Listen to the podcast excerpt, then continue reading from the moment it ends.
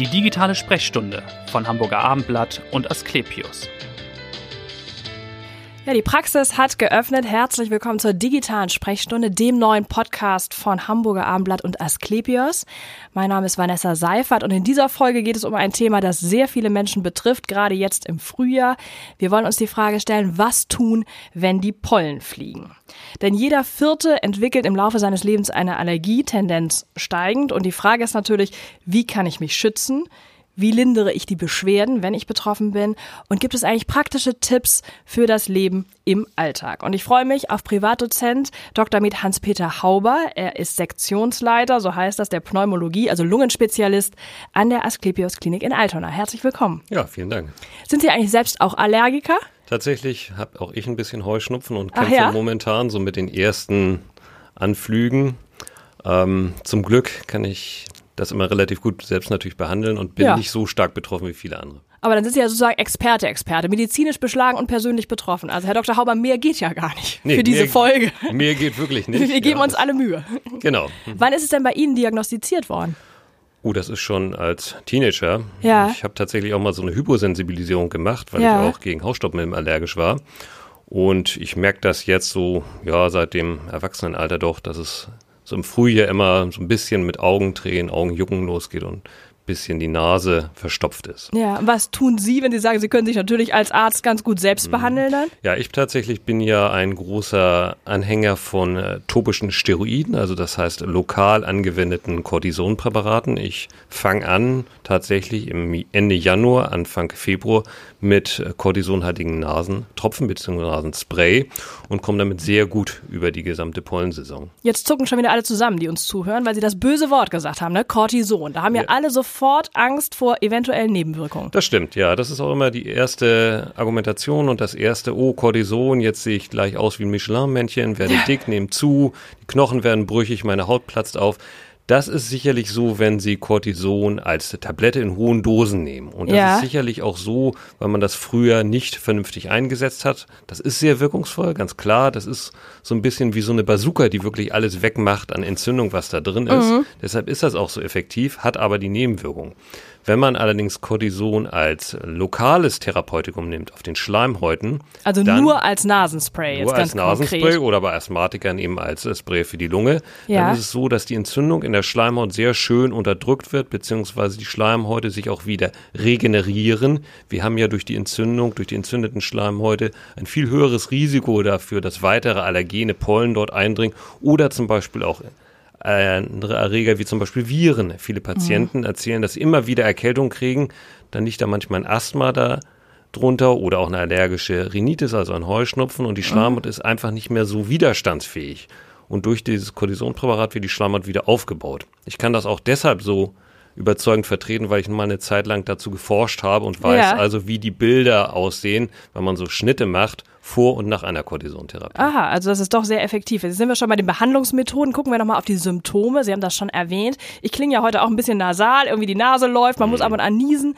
Ich hoffe, ich glaube, es ist eine Erkältung. Aber es könnte ja von der Symptomatik her auch theoretisch eine Allergie sein. Das ist vollkommen korrekt. Also so eine richtige klinische Unterscheidung zwischen einer banalen Erkältung, wie wir sie wahrscheinlich jetzt momentan alle mehr oder weniger haben, da reicht es ja schon, wenn man einmal in der S-Bahn fährt, Ja. Oder einer Allergie beziehungsweise einem Heuschnupfen. Meistens ist es ja so, dass der Heuschnupfen äh, noch mit vermehrten Symptomen seitens der Augen einhergeht, also Augentränen, Augenjucken, dann dieser Fließschnupfen beziehungsweise dieses wässrige Sekret, was viele Patienten ja berichten, dass Ja. praktisch die Nase andauernd läuft, insbesondere dann auch, wenn sie in Kontakt mit Pollen kommen. Ja. Bei der Erkältung ist es ja so, die klassische Erkältung, drei Tage kommt sie, drei Tage bleibt sie, drei Tage geht sie. Da ist ja ganz häufig, dass dann auch so ein chronischer Husten ist oder ein etwas verlängerter Husten, dass die Ja. Nase auch läuft, aber dann sehr schnell der Schnupfen ja dann auch zäh wird, diese sogenannte Stockschnupfen mit den entsprechenden Symptomen. Aber wirklich letztendlich mit Sicherheit das an der klinischen Symptomatik, also an den Symptomen festzumachen, das ist ganz schwierig und ganz oft eben nicht möglich. Was ist denn so ein typisches Alter, in dem sich so eine Allergie entwickelt? Sie sagten ja, bei Ihnen selbst sei es als Teenager festgestellt worden, aber theoretisch kann ich ja mit 75 noch eine Pollenallergie entwickeln. Das ist korrekt. Eine Allergie kann in jedem Alter auftreten. Natürlich ist es meistens so, dass es im Jugend-, im Kindesalter diagnostiziert wird. Im, ähm, auch die Pubertät ist ja da immer so ein, äh, letztendlich so ein Knackpunkt ein, im Rahmen der Entwicklung, wo viele Allergien auftreten, aber auch sich wieder zurückbilden können. Aber tatsächlich können sie auch mit 70 oder 80 noch eine Allergie mhm. kriegen oder Heuschnupfen. Das ist dann oftmals relativ schwierig, weil das natürlich dann auch abgetan wird. So ältere Menschen, da tränt man immer das Auge oder die Nase ja. läuft. Aber wenn man das richtig diagnostiziert, kann man auch diesen Menschen gut helfen. Das heißt also, ein Allergietest ist da ein Mittel der Wahl oder wenn ich diese man, Symptome habe. Genau, wenn man jetzt äh, letztendlich den Verdacht hat oder die Symptome, dann ist so ein Allergietest ähm, sicherlich ratsam, ähm, wenn nichts anderes da letztendlich dafür spricht. Ähm, das ist ja typischerweise dieser Hauttest, auf den Sie jetzt äh, mhm. ja, ansprechen. Ähm, das ist ja insofern kein Allergietest, sondern ist ein Test, der letztendlich testet, ob der Körper sich mit gewissen Allergien auseinandergesetzt hat, ob eine Sensibilisierung ja. besteht. Die Allergie ist ja letztendlich dadurch definiert, dass es eben diese Sensibilisierung gibt, plus die Symptomatik. Mhm. Das ist immer ganz wichtig, den Leuten das zu erklären, denn wenn sie so einen Allergietest machen und dann manchmal ja auch bei Kindern, dann steht so die Frage im Raum, ist das Kind vielleicht allergisch auf den Lieblingshund oder die Lieblingskatze? Ja. Und dann haben sie so einen Test und dann ist der positiv und dann heißt es, oh, jetzt muss das Haustier abgeschafft werden und dann fließen die Tränen. Nein, das ist sicherlich nicht so. Es ist nur so, dass dieser Test anzeigt, der Körper hat sich damit auseinandergesetzt. Ach so, ja. Und erst wenn die Symptome da sind, bei Exposition, also Kontakt mit dem Allergen. Dann besteht Handlungsbedarf. Dann kann man wirklich von Allergie reden. Ja, ganz viele Leute haben, die Hunde haben oder Katzen, haben natürlich eine gewisse Positivität Qualität in dem mhm. Test, weil die mit den Tieren und auch den letztendlich Allergen von den Tieren sein, das nun Fellhaare, Federn, Ausscheidungen, Schuppen, da setzt sich der Körper mit auseinander. Also das muss man immer genau differenzieren, sonst kann man viel Unglück in den Familien ja, anrichten. das glaube ich. Das heißt, man handelt ja erst, wenn die Beschwerden da sind. Natürlich. Was macht man dann zum Beispiel bei einer Allergie, wenn sie denn festgestellt hm. ist? Wir haben eben schon mal die Cortisonsprays ja, hier genau. angesprochen. Genau. Also es geht wahrscheinlich los mit dieser klassischen symptomatischen Behandlung, Therapie. Aber es geht los damit, dass man versucht, das Allergen zu vermeiden. Das ist ja. natürlich zum Teil schwierig. Ja, sie können bei ja Pollen ist das ja relativ schwierig. Ja, bei der Pollen, da müssen sie ja praktisch mit der, die ganze Zeit mit einer Schutzmaske rumlaufen. Ja. Würde ein bisschen komisch aussehen tatsächlich. ja, ach nee. Ähm, ja. Also von daher ist eine symptomatische Therapie. Ähm, Sie können äh, Tabletten ja nehmen, frei verkäuflich, die sogenannten Antihistaminika aus der Apotheke. Können wir vielleicht nochmal kurz an der Stelle einen kleinen Exkurs machen? Man kennt das Wort so ein bisschen, man ja. liest es aber dann. Was bedeutet das? Anti ja. heißt natürlich gegen. Was genau. Letztendlich sind das Medikamente, die ähm, die Freisetzung von Botenstoffen, die diese Allergie vermitteln, hemmen. Mhm. Histamin ist ein wichtiger Botenstoff, der führt dazu, dass eben die Augen tränen, dass es zu Juckreiz kommt, dass die ähm, Atemwege anschwellen. Und durch diese Hemmung dieses Stoffes, ja. also Anti, gegen, genau. wird dieses Ganze unterdrückt und die Symptome werden gelindert. Mhm. Ja, das wird ja sehr häufig benutzt. Früher hatten wir immer das Problem, dass diese Medikamente sehr müde gemacht haben. Ja. Das ist bei den modernen Präparaten zum Glück nicht mehr so. Okay. Ich kenne das noch damals selber als ersten, da hatte ich das mal genommen und dann. Die ganze Schulzeit verschlafen, oder? Nein, die Schulzeit war es nicht, das war schon im Studium, aber das ist, ähm, man wird doch extrem müde und heutzutage werden die alten Präparate hauptsächlich dann auch als Schlafmittel oder milde Schlafmittel ja. eingesetzt. Das ist bei den modernen Präparaten zum Glück überhaupt nicht mehr der Fall. Und die sind eben frei verkäuflich, die das heißt, ich kann in die Apotheke und mir das holen, genau. sobald ich die Beschwerden habe. Genau. Dann gibt es eben Augentropfen, Nasenspray auch mit gewissen Stoffen, die diese allergischen Botenstoffe hemmen. Auch die sind ja in der Regel frei verkäuflich. Und es gibt eben tatsächlich Cortison-Spray mhm. beziehungsweise Tropfen lokal, die angewendet werden in der Nase. Ähm, wenn es auf die Bronchien schlägt, dann auch in den Bronchien. Auge sollte man möglichst vermeiden, es sei denn, es ist sehr schwer und das sollte dann auch vom Augenarzt indiziert werden. Und in ganz schweren Fällen natürlich auch Cortison als Tabletten. Mhm. Ja. Ähm, das versuchen wir natürlich zu vermeiden. In manchen Fällen ist es nicht anders möglich. Bei sehr schweren Verläufen, insbesondere dann, wenn auch die Bronchien beteiligt sind im Sinne eines Asthmas, dass sie sich zusammenziehen, die Leute schwerste Atemnot kriegen. Beim Heuschnupfen in der Regel nicht erforderlich. Mhm. Warnen möchte ich vor dem, was manche, zum Glück sehr wenige, immer noch machen, also diese Cortison-Depotpräparate, die man früher gegeben hat, dass man den Leuten also subkutan, also unter die Haut, ja. Cortison gespritzt hat und dann waren natürlich die Symptome für die gesamte Dauer der Pollensaison weg. Ja. Aber das hat natürlich genau die Nebenwirkung, von denen wir anfangs ja schon gesprochen haben. Also sprich das Risiko für Osteoporose, für Hautschäden und noch ein paar andere Weil es Sachen. eben nicht lokal angewendet genau. wird, sondern nur den ganzen Körper genau. betrifft und gelagert wird. Ja, ja genau. Körper. Und langsam freigesetzt wird. Auch mhm. wir greifen da natürlich auch in die natürliche Cortisonproduktion an. Ein, das sollte man tunlichst vermeiden. Und dann gibt es natürlich noch die Möglichkeit der sogenannten Hyposensibilisierung. Genau, das Also wäre sozusagen die, die kausale Therapie, so heißt es, dass man nicht nur die Beschwerden lindert, sondern auch die Ursache bekämpft. Langfristig ja immer besser im Prinzip. Genau, das ist die einzige kausale Therapie, die also dafür sorgt, dass sich das Immunsystem an dieses Allergen gewöhnt. Das ist praktisch eine, ein Remodeling, eine Umschaltung des Immunsystems gibt und dass diese Allergene, die ja letztendlich nicht schädlich sind, primär, aber vom Immunsystem fälschlicherweise als schädlich angesehen werden, dass die toleriert werden. Und das macht man eben, indem man dieses Allergen in kleinsten Mengen zuführt und dann das langsam steigert und letztendlich bis auf eine Erhaltungsdosis und so in der Regel dauert das drei Jahre mit diesen typischen Spritzen, die man da so gibt. Sie haben schon gesagt, drei Jahre dauert diese Immuntherapie. Hm. Für wen kommt die in Frage und was kostet die eigentlich? Übernimmt das auch die Kasse? Das übernimmt die Kasse, wenn die Indikation gestellt wird, ganz klar, ist eine Kassenleistung. Ähm, man muss wissen, ähm, welches Allergen da ist das, ähm, und muss auch entsprechende Beschwerden haben. Ähm, es ist so ein bisschen schwierig. Je mehr Allergene, desto schwieriger ist es, das durchzuführen, weil natürlich am besten ist es immer, wenn Sie ein Allergen haben und eine Immuntherapie machen, dann haben Sie sehr hohe Erfolgsraten. Das gilt zum Beispiel insbesondere auch für Insektengiftallergien. Ja, also die ähm, Wespengiftallergien, Ja. da sind wir sehr erfolgreich. Bei den anderen ist es zum Teil nicht so erfolgreich. Jetzt bei so einer Pollenallergie, Auch wenn man jetzt sagt, auf Birke reagiere ich allergisch, ist das dann effektiv, sowas ja, zu machen? Das sollte man auf jeden Fall machen. Also man, es ist keine Wundertherapie, aber die Studien und die Daten zeigen eindeutig, dass die Symptome deutlich gelindert werden.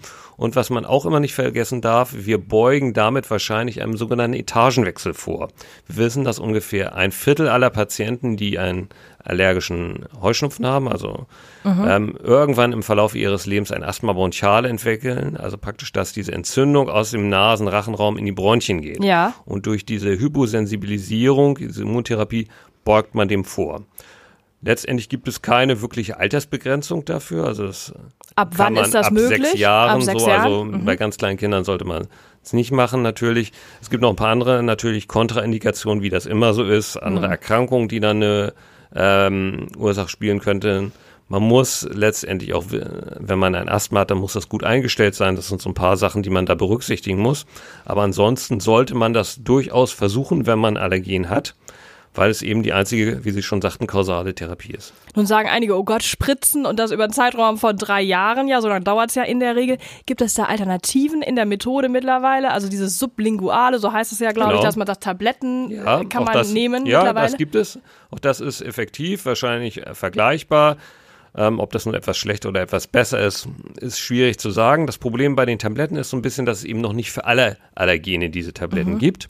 Ähm, aber ansonsten ist das eine durchaus sinnvolle Alternative, gerade für Leute, die eben keine Spritzen abkönnen, obwohl man sagen muss, die Spritzen sind sehr klein, die Leute merken es in der Regel ja, gar es nicht. ist also nicht die Spritze, die man vom, von der Blutabnahme Nee, kennt. und das ist auch ne? nicht die Spritze, die man irgendwie in Filmen sieht.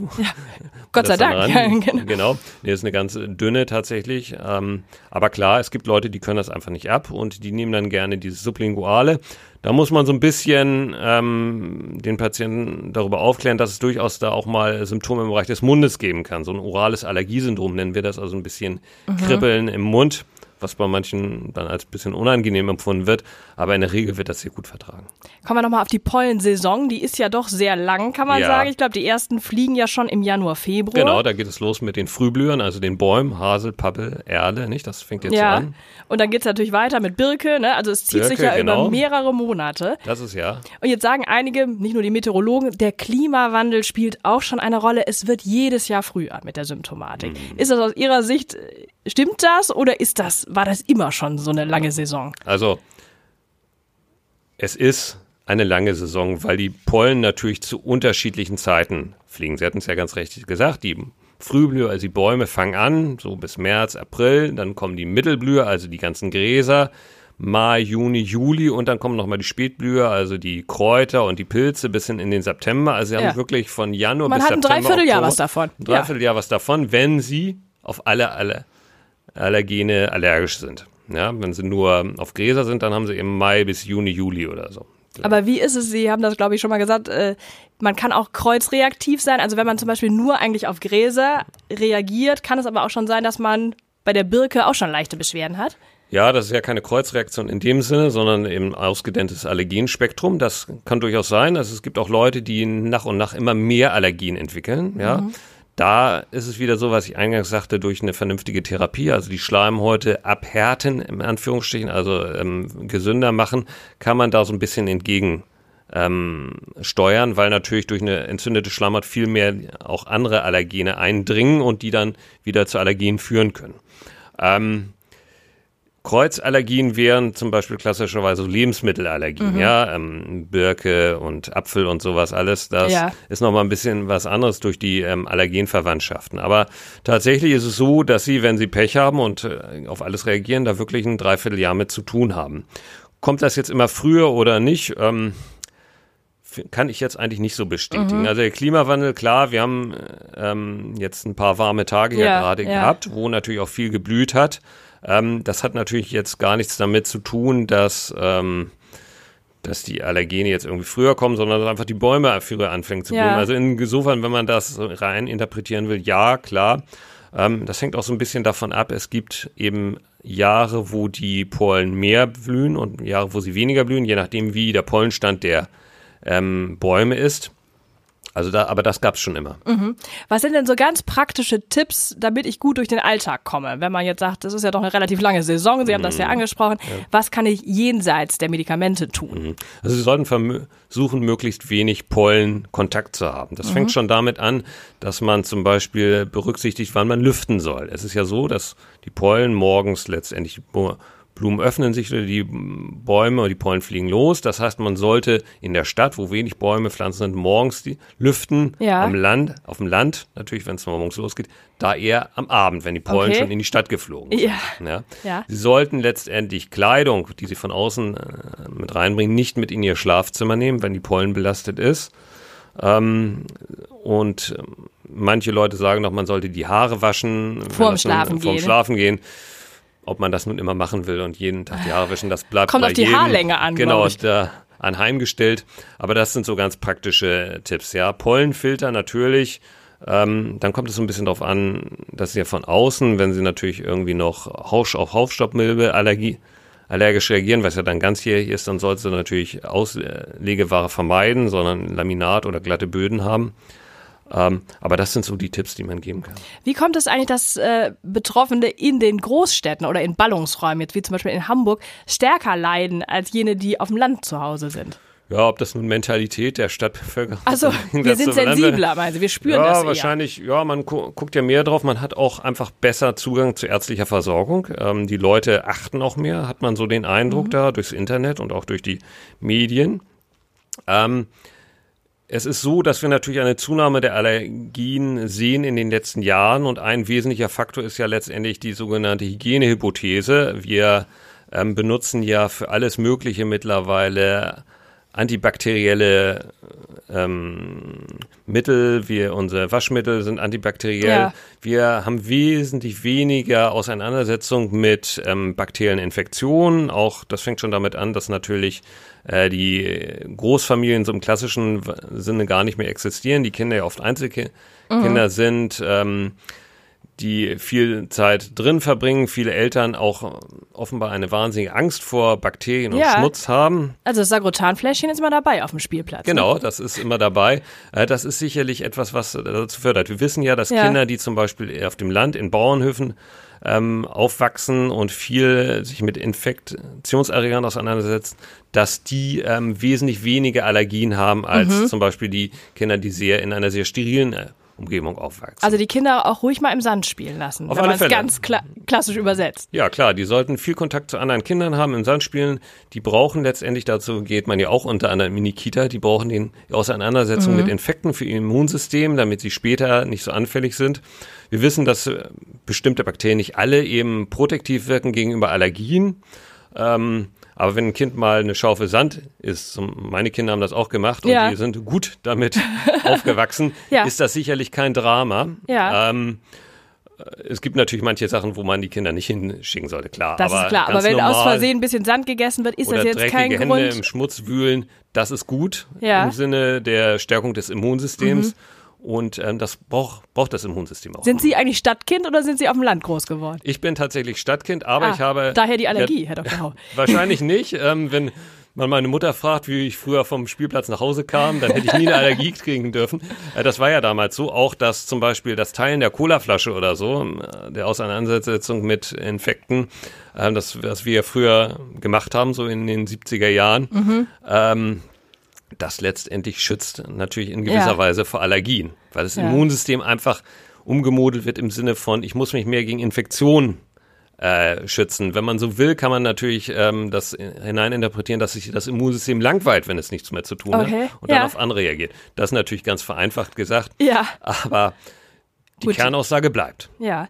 Was ist denn, wenn man erblich vorbelastet ist? Also wenn die Eltern schon Allergiker sind, hm. bin ich dann besonders äh, anfällig dafür? Es ist tatsächlich so, dass sie, wenn sie einen allergischen Elternteil haben, dass sie ein erhöhtes Risiko haben. Mhm. Ungefähr 20 bis 40 Prozent. Wenn beide 40 bis 60 Prozent ja, also erhöhtes Risiko für Allergien.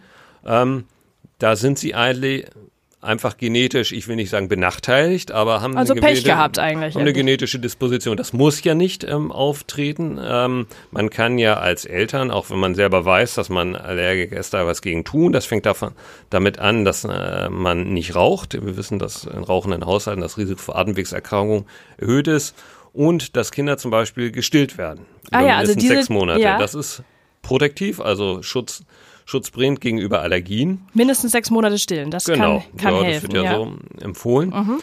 Und ähm, dann gibt es verschiedene Theorien, ob man die nun frühzeitig mit gewissen Allergien auseinandersetzen soll oder nicht. Dazu bin ich kein Pädiater, das ähm, mag ich mir nicht jetzt zutrauen. Aber ja. sie haben ein erhöhtes Risiko als ähm, Kind allergischer Eltern, ganz klar. Das ist ja so wie viele Sachen, die wir vererbt kriegen, ja. Sie sagen ja, Sie sind kein Kinderarzt, aber Lungenspezialist. Mhm. Wie kam es, dass Sie sich auf die Lunge spezialisiert haben im Laufe Ihrer Karriere? Tatsächlich durch Zufall, muss ich ganz ehrlich ja? sagen. Ja, es ist so, als ich angefangen habe zu atmen, arbeiten wollte ich nicht zu atmen. Ja, wahrscheinlich auch schon. War ja, das genau. schon so früh da, der Wunsch? Nein, das war nicht so früh da. Ähm, ich wollte eigentlich Gastroenterologie machen, bin da durch Zufall zur Lunge gelangt und ja. habe festgestellt, dass das eigentlich das Thema ist, was mich sehr interessiert, ja. was ich mir einbilde, auch äh, gut zu können und was mir auch nach den ganzen Jahren immer noch Spaß macht. Also ja, ich könnte mir nichts anderes vorstellen, als ja. Lungenfacharzt zu sein. Hat denn die eigene Allergie, hat die eine Rolle gespielt oder nein, war das? Nein, das nein. ist eher so, dass man natürlich als als Lungenfacharzt sehr genau guckt, auch ähm, wenn die Luft mal ein bisschen knapper ist, was das denn sein könnte. Ja. Ähm, ganz schlimm war das tatsächlich, als ähm, mein Sohn geboren wurde ähm, und dann ähm, so geschlafen hat. Kleine Kinder, die röcheln ja zum Teil im Schlaf, ja. weil einfach die Atemwege sehr klein sind und ein bisschen bisschen Schleim da drin ist. Als Erwachsenenmediziner ähm, denkt man ja gleich, jetzt muss man ihn gleich intubieren und beatmen.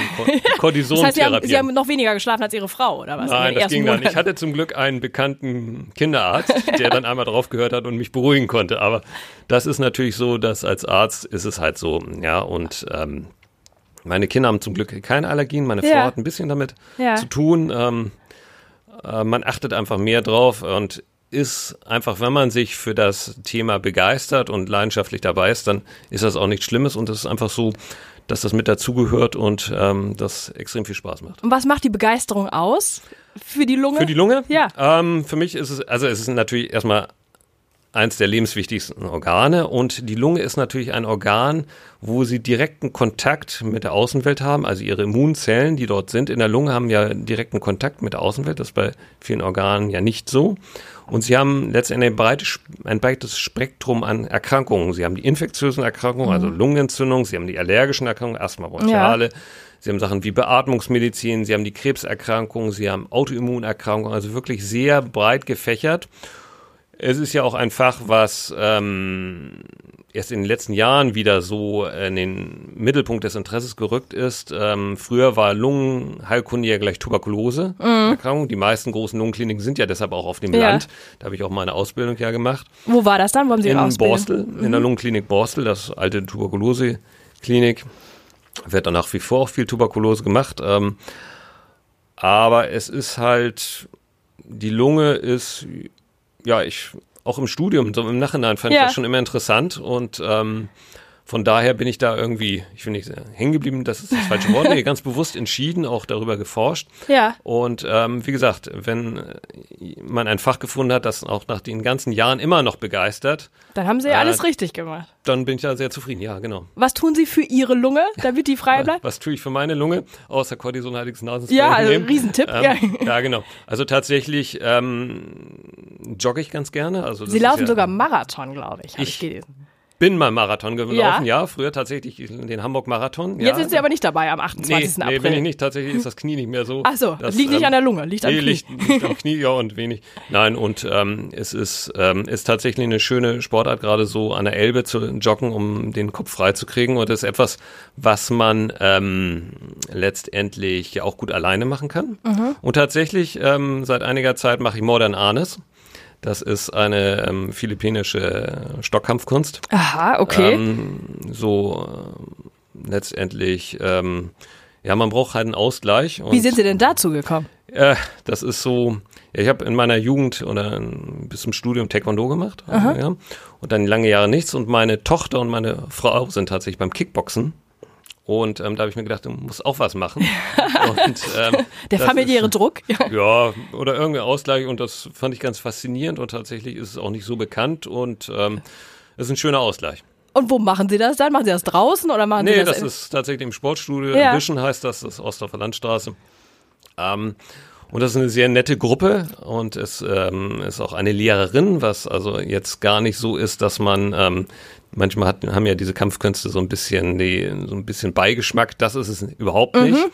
Ähm, es ist von der Körperkoordination recht anspruchsvoll, wie ich festgestellt habe. und ja, ist, wie gesagt, ein schöner Ausgleich. Und was ist so Ihr Lieblingsort in Hamburg? Mein Lieblingsort in Hamburg Jenseits der Asklepios Klinik in Außer Altona. meiner Couch und so. Ach so. Wohnzimmer, nein.